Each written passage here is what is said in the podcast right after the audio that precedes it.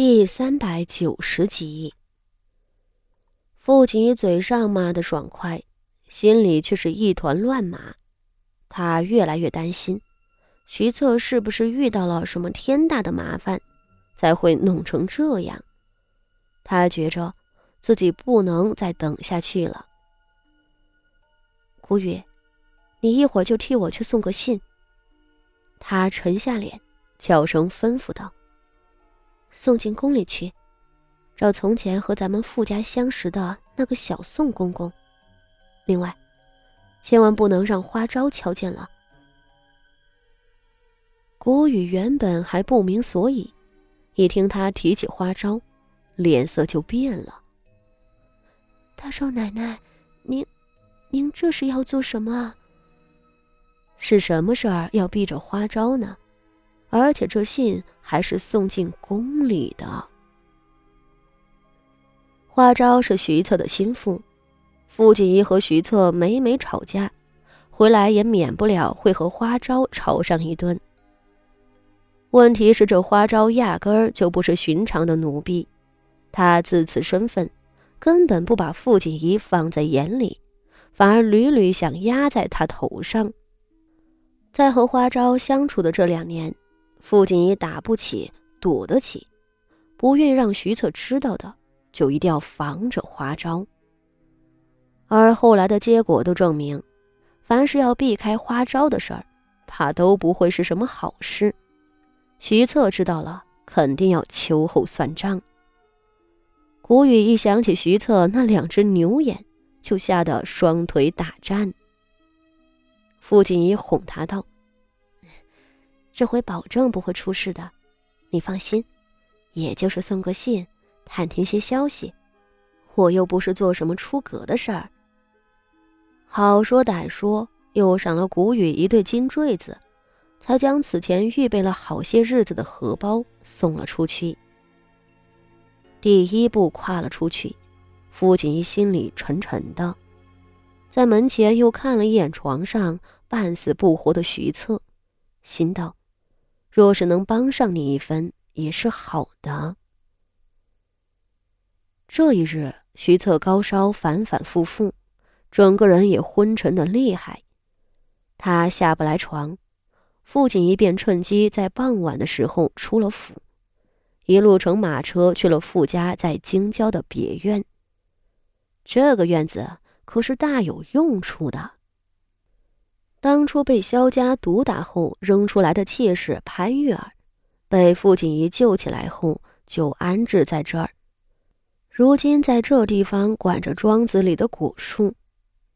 傅锦仪过来的时候，他领着下人们恭敬地跪在门口相迎。潘玉儿经历坎坷，如今却交了好运。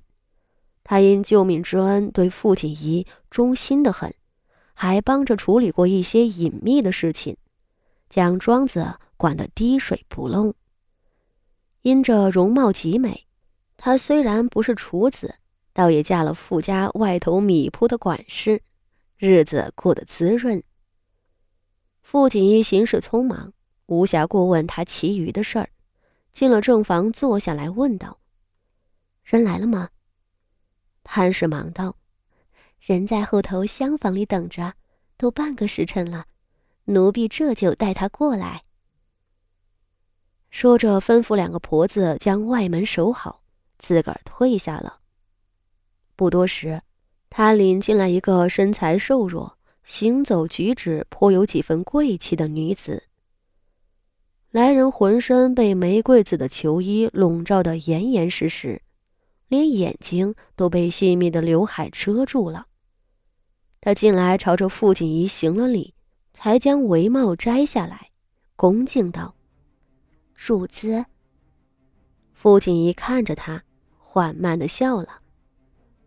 六皇女，快坐吧，日后也不必这般恭谨了。傅锦仪指着椅子道，一边吩咐潘氏上茶。这来人正是从前的梅公主无疑，当然。她已经不是公主了，被褫夺封位后，她迁居到了宫里最偏远的永乡，那都是失宠的嫔妃们住的地方，宫人们唤她第六皇女。你出宫一趟不容易，我也不与你废话了。傅锦仪看着他道：“城防营里的事儿，你打听到了多少？”梅公主被贬后，为了活命，一丝不苟的为父亲一办差。旁的小事，譬如探听宫里头的动向，帮着传几句话等，都是容易的。这一回打听城防营，却差点难倒了他。他虽然是宫里长大的，但对朝政是两眼一抹黑的。不过这梅公主也是有真本事。她在宫里挣扎求生多年，结交的人脉不知凡几，别说是打听，就是操纵某些事情也是能做到的。梅公主接了谷雨送来的荷包后，就开始想法子，总算找了个此前相熟的侍卫，而这个人的亲哥哥又在城防营里当差，还是个不大不小的千夫长，折腾了半日。梅公主差不多弄清楚了事实，看着眼前神色焦灼的傅锦仪，梅公主坐下来，犹豫了一瞬，才道：“这事儿，说出来还真有些麻烦的。”傅锦仪眉头一挑，果然，是城防营里出了什么棘手的事情了。城防营如今是魏大将军管着的。只是魏将军年纪大了，诸位兵将们都听令于许大将军。梅公主道：“魏将军和徐将军一正一负，两位大人相处极为和睦，还拜了忘年交。魏将军老了，只想捞个名头；徐将军帮他打点一切军务，他乐得清闲，自然是高兴。只是……”这种安稳在一月之前就被打破了。傅锦仪的眉头皱起来。一月之前，时间对得上。我下头要说的事儿，主子您听着，或许不敢相信，但我能够发誓，这些都是真的。梅公主咬了咬嘴唇道：“出事的。”就是营里头的兵马库，有有一批兵器被盗走了。这话一出，傅锦衣吓得倒抽一口气。城防营里的兵器被盗，对一个国家而言，兵器这种东西是比银子更要紧的。为何铁矿会成为国之命脉？就是因为它能够铸造兵器。私自贩卖铁矿，那都是满门抄斩的死罪，更遑论偷盗兵器。